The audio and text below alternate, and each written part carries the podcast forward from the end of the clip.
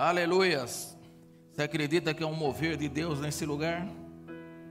Você acredita que Deus ainda move montanhas? Ainda quebra muralhas? Você crê nisso? Que Deus ainda move montanhas, ainda quebra muralhas, que é um mover de Deus nesse lugar hoje. E quando Deus move, alguma coisa acontece. E eu sei que é um movimento de Deus nesse lugar, trazendo cura, libertação, prosperidade. Eu creio em algo tremendo. Eu creio que nós estamos num tempo de movimento. Porque colheita é movimento. Colheita você tem que sair do lugar e fazer movimento para estar colhendo. Você não pode ficar parado. Há um movimento. E nós precisamos pedir que esse movimento venha. E nós estamos aqui para adorar ao Senhor Jesus. Nós viemos aqui para pedir que Deus faça um movimento aqui. Você pode falar, Deus, faça um movimento nesse lugar hoje. Fala, Deus, faça um movimento neste lugar hoje. Eu estou esperando um movimento nesse lugar hoje. Deus vai mover hoje aqui. Eu creio em algo extraordinário, como já foi dito aqui. Nós estamos no mês da colheita, no ano de Abraão, onde Deus nos proporciona uma coisa imensa. É, às vezes as pessoas ficam perguntando para mim qual será o outro mês, qual será o outro mês. Eu falei, Deus ainda não falou comigo. Vamos fazer mês de não sei o quê. Falei, não, não gostei. Ainda não gostei. Eu falei, vou fazer o mês da colheita. Aí aquilo veio na minha mente assim. Porque vai ser o mês da colheita, você acredita? Você acredita no mês da colheita? Você me acredita que você vai colher em todas as áreas da sua vida? Creia, há algo tremendo aqui. Como foi dito aqui no dízimo e oferta. Vamos estar abrindo a nossa Bíblia em Ruth, capítulo 1, versículo 22. E depois eu vou ler Ruth, capítulo 2, de 1 a 3. Porque é um movimento nesse lugar. Eu já posso sentir esse movimento aqui. Você pode sentir um movimento aí? Você pode sentir esse movimento no seu lugar? Você pode sentir que você já está sendo aí preparado por uma grande colheita, que você vai ter que ter fôlego, que nós precisamos ter movimento, como o bispo aqui falou, que nós vamos estar orando pela nação, não é uma questão de política, mas é uma questão de princípios naquilo que acreditamos. Quando veio a pandemia, a primeira coisa que nós fizemos, que Deus tinha colocado no meu coração, e eu falei, eu vou sozinho, vou ungir a Paulista toda. E eu falei para alguns, mas o pessoal no WhatsApp é rápido, né? Aí quando eu vi, tinha um monte de gente aqui, eu falei, se a gente for lá, o pessoal vai prender nós, né? E a gente foi lá para Paulista. Pegamos lá, ungimos toda a Paulista. Ungimos o Paquembu, onde tinha os negócios. Nós ungimos e sabia que havia um novo tempo para o Brasil. Embora veio essa pandemia, mas é um novo tempo para a igreja do Brasil. E nós vamos estar na Paulista orando pelo Brasil.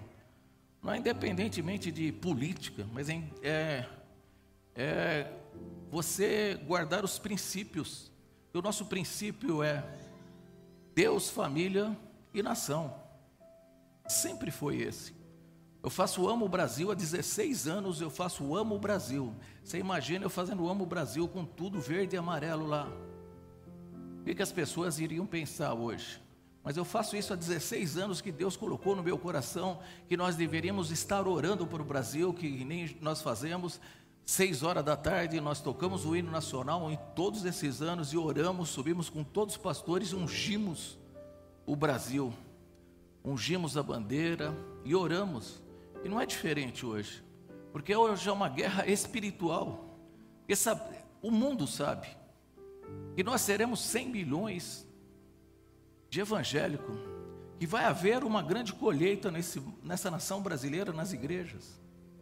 Essa é uma questão do bem contra o mal, do inferno contra o céu, de Deus contra o diabo, para que a gente possa estar protegendo a nossa família Coisas estão acontecendo e leis estão tendo, sendo elaboradas para destruir a família.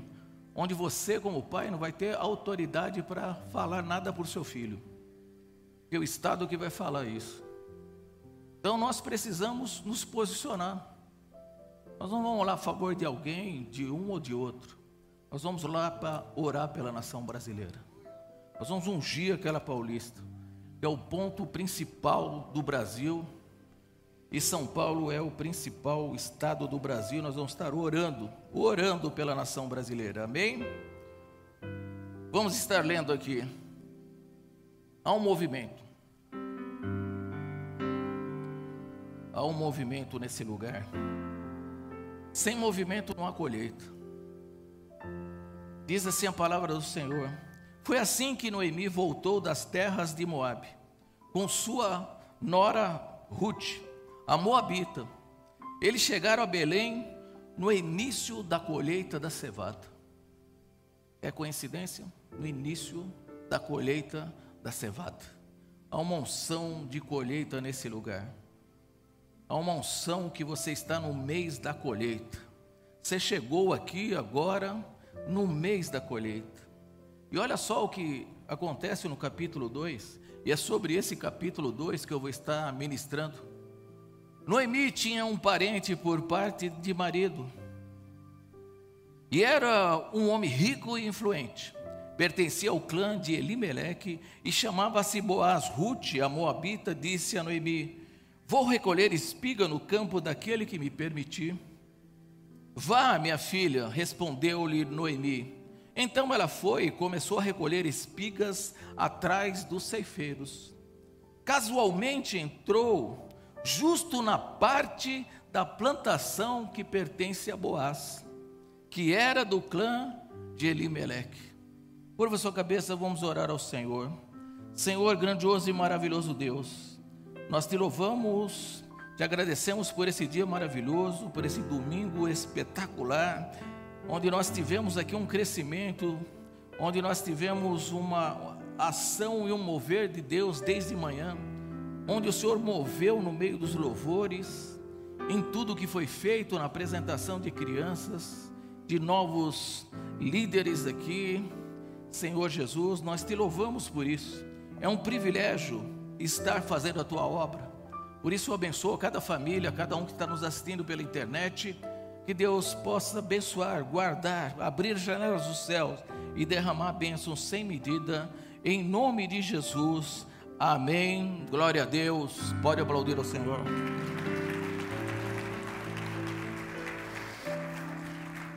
Se nós pegarmos a história de Ruth como a maioria já conhece, mas se você não conhece, vou dar um banhado geral. Noemi era uma mulher na qual eles moravam em Belém. Belém é a casa do pão. E de repente houve fome naquela terra. Assim como o bispo Eduardo pregou que houve fome e Deus manda Isaac ficar e permanecer em Gerar. Naquele tempo houve fome. E ela, por impulso, porque nós, como seres humanos, nós vamos onde tem comida. Não é assim? Nós vamos direcionado onde há comida. E ela ouviu falar que em Moab havia comida, então eles foram e se mudaram tudo para Moab. Permaneceram lá quase dez anos. E lá morre o marido de Noemi, os dois filhos, que os dois filhos se casaram, um, um com Orfa e outro com Ruth. Os dois morreram.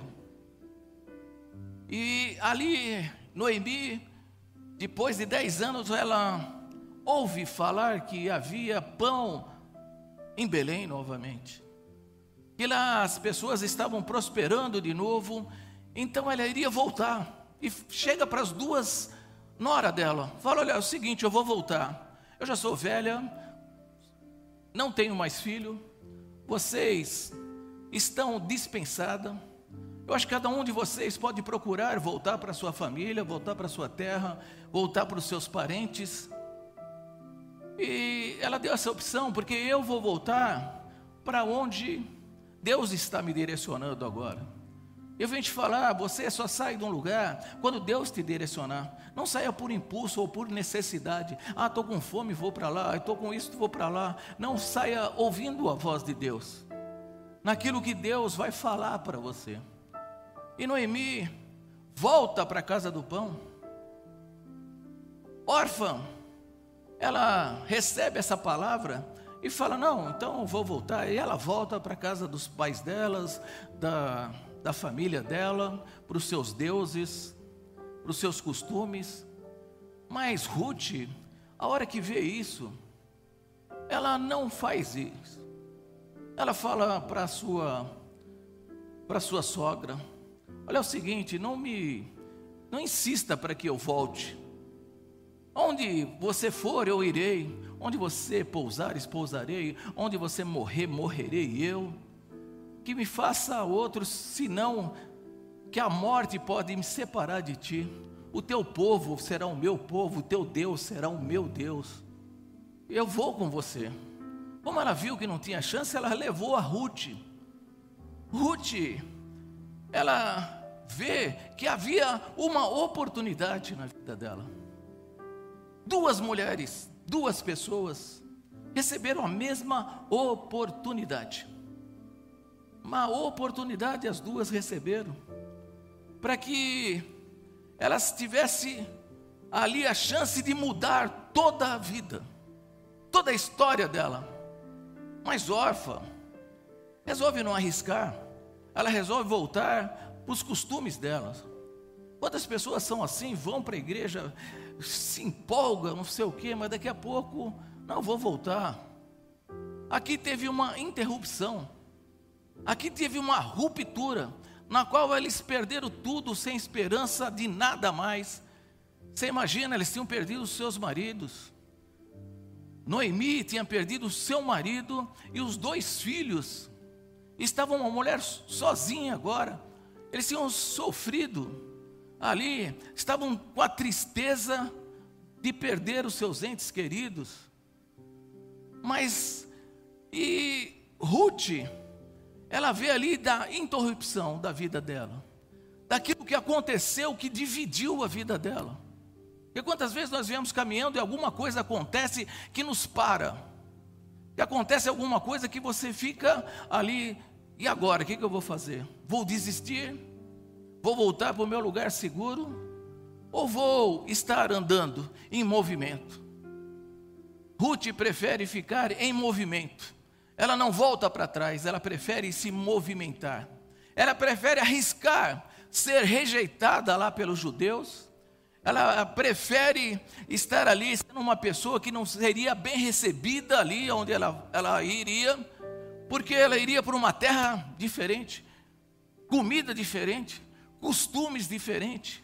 E a sua sogra não tinha nada para oferecer, porque quando eles saíram de lá, eles tiveram que vender todas, tudo que eles tinham para ir para Moab, os moabitas.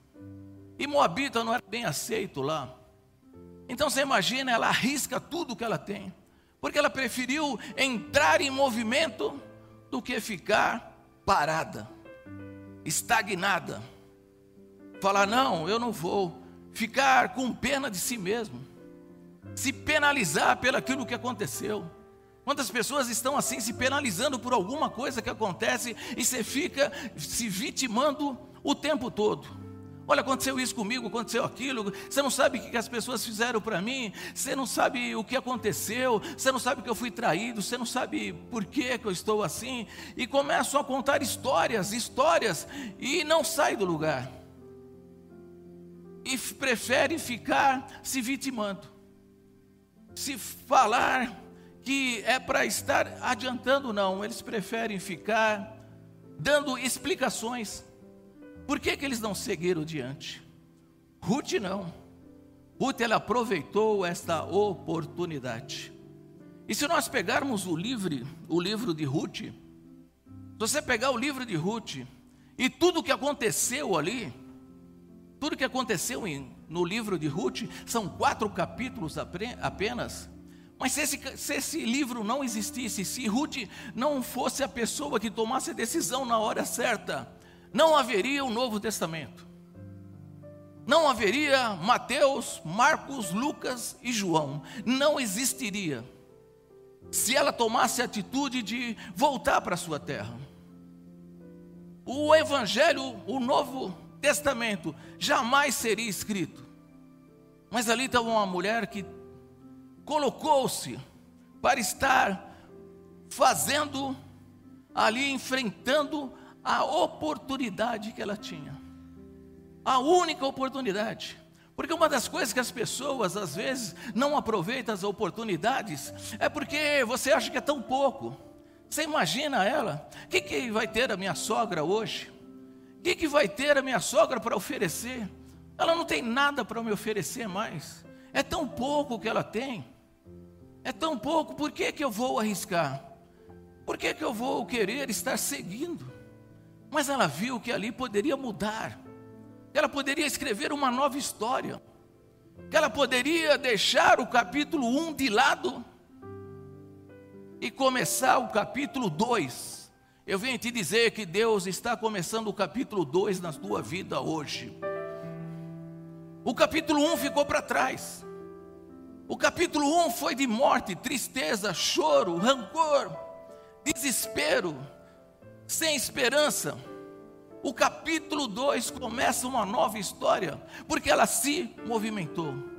Embora fosse pouca coisa, embora fosse o mínimo para ela, mas ela falou: vale a pena pegar essa chance que Deus está me dando, para que eu possa continuar a viver, para que eu possa continuar a tendo um motivo para que eu possa levantar cedo, tomar café, e saber que Deus vai fazer algo na minha vida. Eu tenho um motivo para acordar. Eu tenho uma chance agora nova para estar batalhando. Eu tenho uma esperança nova, eu tenho um sonho novo agora. Eu não sei o que me espera. Eu estou indo para uma terra que eu não conheço. Eu estou indo para um lugar que eu não tenho conhecimento de ninguém. Foi assim que Deus fez com Abraão: vai para uma terra, sai da tua parentela, vai para uma terra que eu te mostrarei. Ruth praticamente faz isso. Ela abandona todo, todo o seu passado e começa a ir para um novo futuro. Como falei, às vezes nós somos assim. Nós não aproveitamos as oportunidades, porque achamos que ela é tão pequena.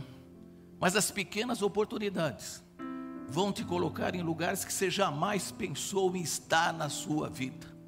As pequenas oportunidades vão te dar direcionamentos e vão te abranger, vai te dar uma visão de expansão na sua vida. Você vai conhecer coisas novas, você vai ter oportunidades novas. E é isso que Ruth abraçou ali. Se nós pegarmos lá em Mateus, Mateus capítulo 25, Capítulo 25, do 14 ao 25, eu não vou ler, vou contar a história para adiantar. É das dos talentos. O Senhor, um homem muito rico, conta a história, que ele falou: Olha, eu vou viajar para longe. Chegou para os seus escravos, os seus servos, os trabalhadores, e falou: Eu vou mas olha, eu vou dar para você, pastor Paulo, cinco talentos. Vou dar para você, pastor Roberto, dois talentos. E para o Toninho, eu vou dar um. Um talento. E o Toninho ficou bicudo. Por quê? Ele recebeu cinco, ele recebeu dois, ele recebeu um talento. E às vezes nós somos assim, né? nós ficamos reclamando daquilo que vem para as nossas mãos.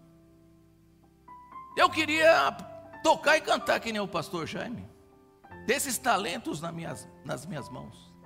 Mas se eu pegar isso aqui e começar a tocar e cantar, vocês vão embora da igreja, porque esse não é o meu talento. Deus me deu outro talento. Aí quem recebeu cinco, batalhou, conseguiu mais cinco teve dez. Ele, pastor Roberto, batalhou, conseguiu mais dois, tem quatro. Mas é aquele que recebeu um. Aquele que recebeu um. Guardou o talento e enterrou ele. Enterrou o talento. Aí o Senhor veio. Ele voltou e Jesus vai voltar. Você crê nisso? Aplauda o Senhor. Dá um glória a Deus. Aplauda mais ao Senhor.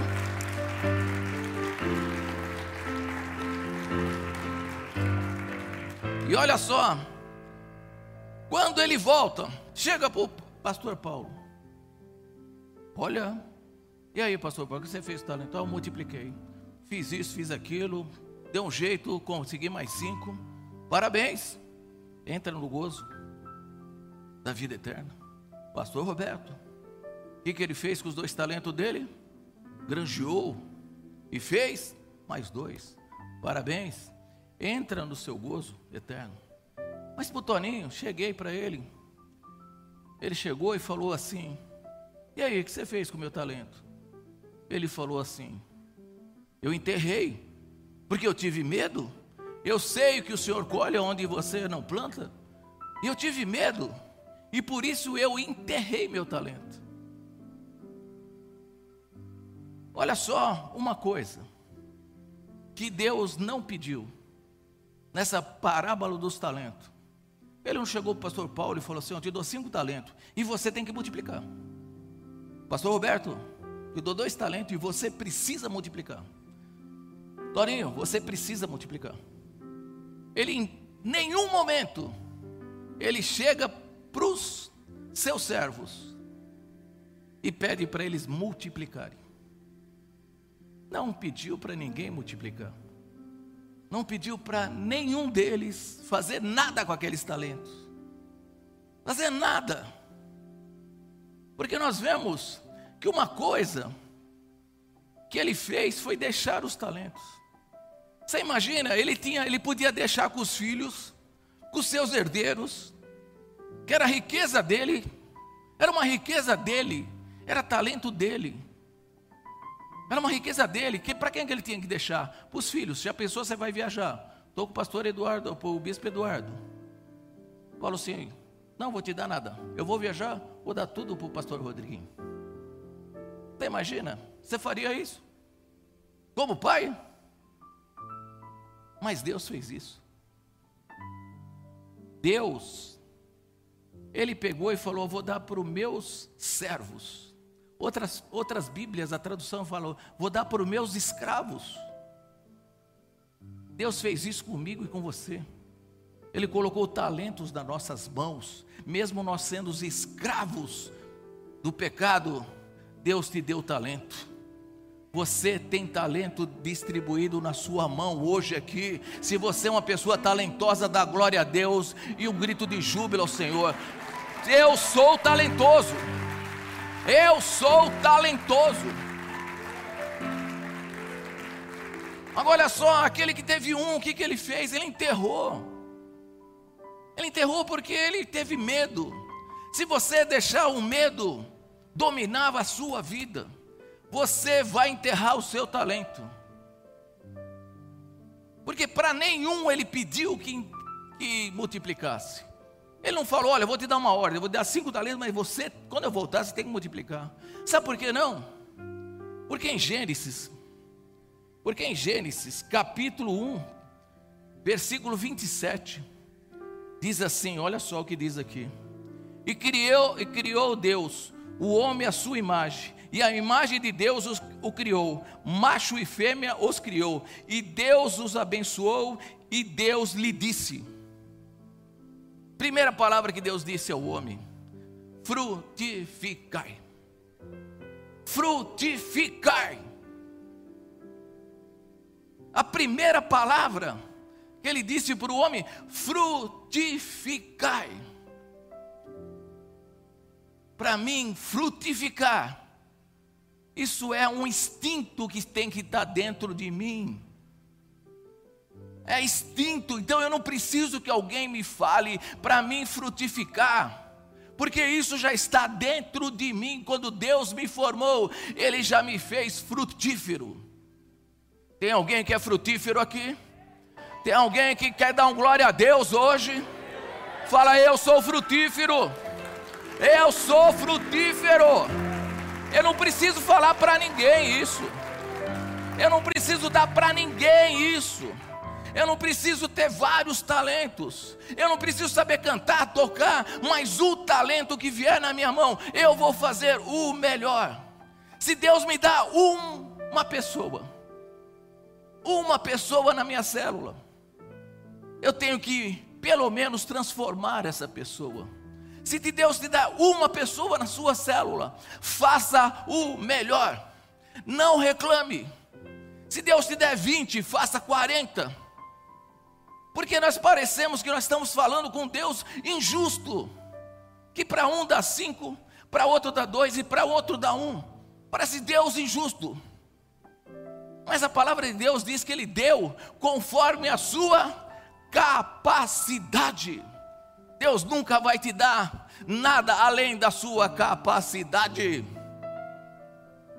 Quando eu recebi a palavra de Deus, que eu seria pastor e que Deus colocaria uma grande igreja na minha mão, primeira coisa que eu fiz foi tentar alugar um lugar enorme, 1.500 metros.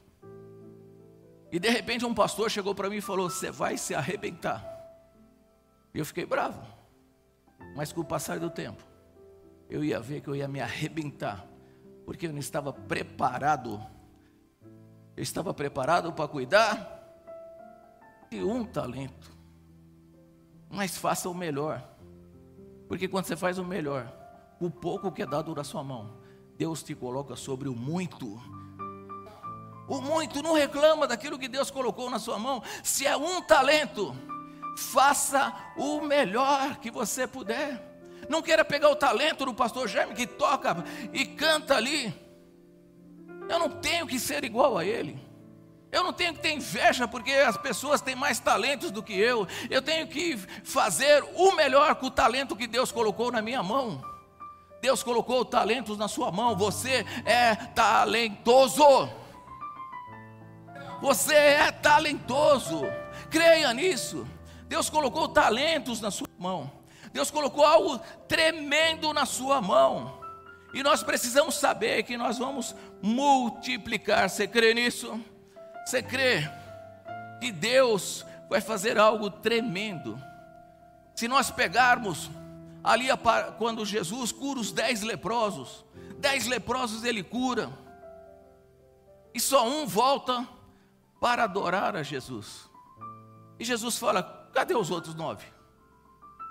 Jesus mandou os outros, os dez, olha, eu vou curar vocês, mas vocês têm que me adorar. Não, um só voltou, porque é extinto eu adorar a Deus.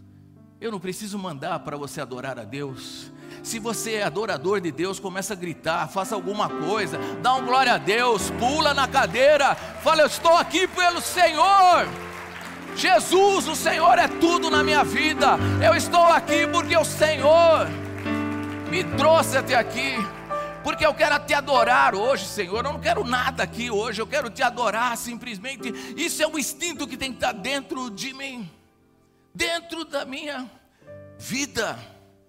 E os dez leprosos foram assim. E nós precisamos saber que nós precisamos trabalhar, que nós precisamos estar fazendo algo que Deus vai colocar em você hoje.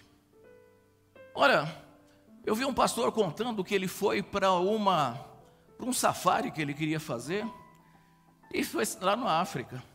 E lá né, você não vai pegar bicho enjaulado que nem você vai no, no zoológico, né? Aqui está o leão, ali está não sei o que, ali está não sei o que. Aí ele se preparou, acordou de madrugada e foi. E aí tinha o guia e sabia tudo de animais. Oh, aqui é o leão, ele faz isso, faz aquilo, faz aquilo, faz aquilo. E ele falava, glória a Deus. Nossa, Deus prepara todas as Olha, esse bicho, ele come árvore para afiar os dentes. E foi explicando, ó, esse aqui faz isso, esse aqui faz aquilo, esse aqui faz aquilo outro. Ele falava, glória a Deus. Deus pensa nos detalhes, até com os animais, para eles sobreviverem. Tudo Deus faz de acordo. Mas ele chegou um momento que já estava andando mais de uma hora e não viu bicho nenhum. Então ele ficou frustrado. Aí o rapaz falou assim: Não, aqui nós estamos passando aqui. Se o, aqui não é um zoológico, tem o um animalzinho lá que você fala: Ó, oh, lá está o leão. Não, às vezes o leão aparece, às vezes a girafa, às vezes vem outra coisa, às vezes vem um elefante. E aí, esse só explicou, explicou. Aí no mesmo, no mesmo safari, estava com eles um guia local, um cara da África. E ele desce do carro, faz assim. Tem um leão ali. Tem um leão, tem um leão não, tem um elefante ali. O elefante está bem ali. E eles foram e o elefante estava lá. O intelecto pode explicar. O teu intelecto pode explicar as coisas. Mas quem tem o instinto descobre coisas. E às vezes nós precisamos estar usando o instinto que Deus colocou dentro de mim e dentro de você. O instinto de adorar, o instinto de frutificar, o instinto de você chegar no lugar, mesmo que parece que não vai dar nada aquele lugar, você fala, aqui Deus vai fazer uma grande obra. Deus vai fazer uma grande obra. Porque se a gente fizer só no intelecto, nós não vamos conseguir sair. Nós não vamos, mesmo que você possa explicar, explicar, explicar, você não vai conseguir descobrir aquilo que Deus tem preparado para você. Por isso que muitas pessoas a gente fala, ó, faz isso, faz aquilo, as pessoas só têm explicações. Oh, participa de uma célula, participa de, do ministério, participa disso, e a pessoa fica só ali, dando explicações. Olha, eu não posso fazer isso porque eu trabalho muito, eu não posso fazer isso porque eu não tenho tempo. Eu casei agora, agora eu tenho um filho pequeno, agora eu estou com isso, agora estou com aquilo. E vai dando explicações. E não usa o instinto que Deus colocou dentro de você o instinto de servir, o instinto de adorar, o instinto de frutificar.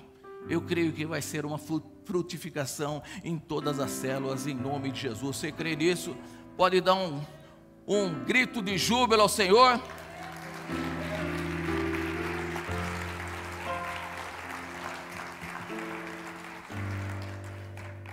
Olha só, Deus.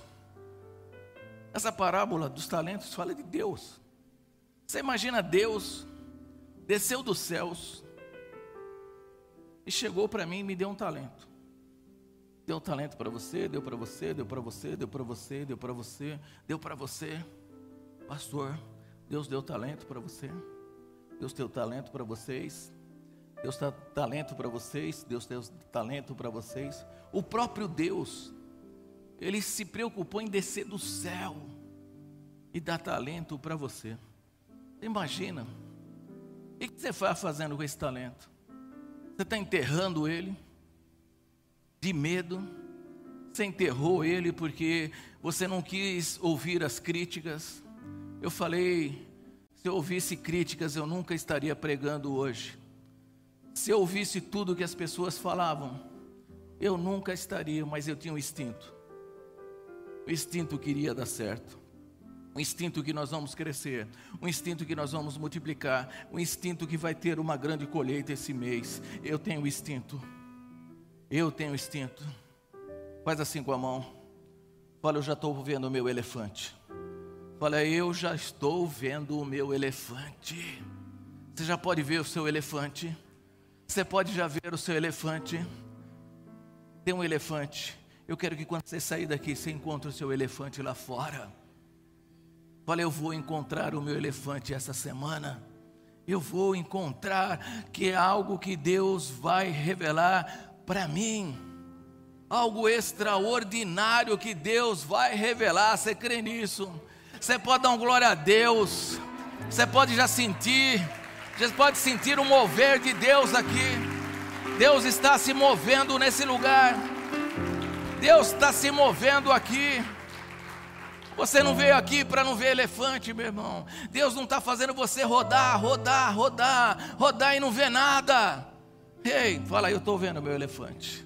Eu estou vendo o meu elefante, eu já estou vendo o meu milagre, a minha cura, minha prosperidade, eu já estou vendo o meu ministério crescer, eu já estou vendo a minha célula crescer, eu já estou vendo, eu já estou vendo algo tremendo, algo tremendo. Creia, se você enterrou seu talento, hoje é o dia de você desenterrar o seu talento. Desenterrar o seu talento hoje aqui, não importa o que aconteceu no capítulo 1, se você perdeu, se você teve tristeza, se você teve problemas, se as pessoas te xingaram, se as pessoas te traíram, se o diabo falou que você nunca ia fazer nada, e você voltou que nem órfã, vou voltar para o mundão, vou voltar para a terra de Moabe, vou viver com meus pais. Faça que nem Ruth, eu vou viver o novo de Deus. Fala, Deus tem o segundo capítulo para mim. Deus tem o segundo capítulo para mim. Deus está escrevendo o segundo capítulo. Esqueça do primeiro capítulo. Esqueça da tristeza, esqueça das mortes, esqueça das, das tuas frustrações, esqueça daquilo que não deu certo. Fala, eu tenho o segundo capítulo hoje. Eu tenho o segundo capítulo hoje. Há um novo capítulo para você hoje aqui. Deus está dando um novo capítulo, Ele está abrindo e falou: esqueça o primeiro capítulo, eu tenho o segundo capítulo para você. Ore cantará lamassuri, anda cantará lamas. Há um novo capítulo. Eu não vou ficar parado. Eu vou me movimentar, eu vou me movimentar, eu vou me movimentar. Se você pode mudar de lugar, muda agora. Se movimenta e faz alguma coisa. Fica de pé um pouquinho, dá uma rodadinha. Fala, eu vou me movimentar. Eu vou me movimentar. Se você quiser mudar de cadeira com seu irmão, pode mudar. Fala, eu quero me movimentar hoje aqui. Eu sei que Deus tem o segundo capítulo. Fala, eu quero me movimentar aqui. Eu vou me movimentar hoje aqui. Eu não vou ficar parado. É um movimento de Deus aqui hoje. Há um movimento de Deus hoje aqui. O meu instinto diz que eu vou glorificar a Deus. Deixa eu só falar um pouquinho aqui. Calma aí, deixa eu só completar. É rapidão. Acende a luz de novo, mas pode ficar de pé aqui, já vou acabar. Olha só. Ruth vai justamente colher trigo na terra de Boaz. Na terra de Boaz. Com a pessoa certa no tempo da colheita. Deus vai te pôr no lugar certo, na hora certa, com a pessoa certa. Boaz era o remidor, Boaz era da família. Ruth pede permissão e começa a colher. Depois dos segadores, ela começa a colher os trigos. Aquilo que sobrava, ela colhia. Aquilo que sobrava, ela colhia. Ela estava trabalhando, ela não se importava o que ela estava fazendo. Me deram a oportunidade de colher o resto que cai. Eu vou agarrar essa oportunidade. Deu esse talento, esse talento eu posso pegar ele. Eu não vou enterrar meu talento. Eu vou aproveitar essas migalhas que caem. E começou a colher aquelas migalhas que caíam. Aquelas migalhas que caíam. E de repente Boaz olha e vê Ruth lá. Quem é? É Ruth nora de Noemi. Deixa eu falar uma coisa. Todo o teu esforço, saiba que Deus está olhando do, do alto dos céus, e Ele já te viu você colhendo, Ele já te viu teus esforços de orar, jejuar, de você estar tá fazendo obra de Deus, de você estar colhendo só as migalhas hoje. Você está colhendo só as migalhas.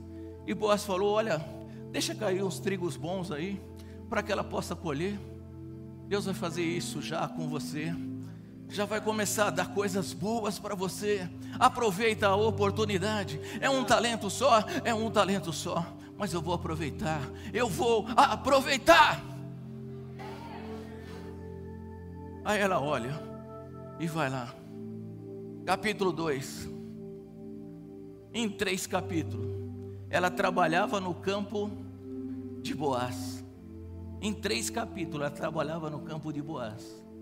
no capítulo 2, no capítulo 3, ela conhece Boaz. No capítulo 4, ela casa com Boaz. Ela começou a trabalhando.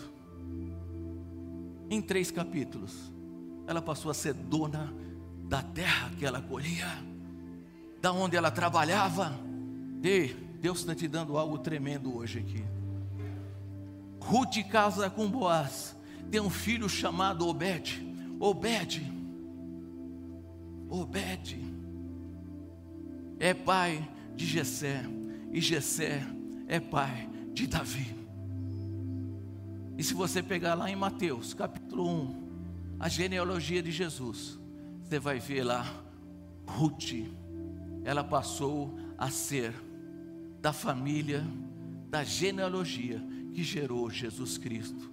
Tudo isso que acontece aqui, todas as coisas que acontecem, por mais cruéis que poderia parecer dela perder o seu marido, não ter mais esperança, com um propósito, um tratar de Deus, para que ela casasse com o homem certo, e aí veria a geração do nosso Senhor Jesus Cristo. Hey!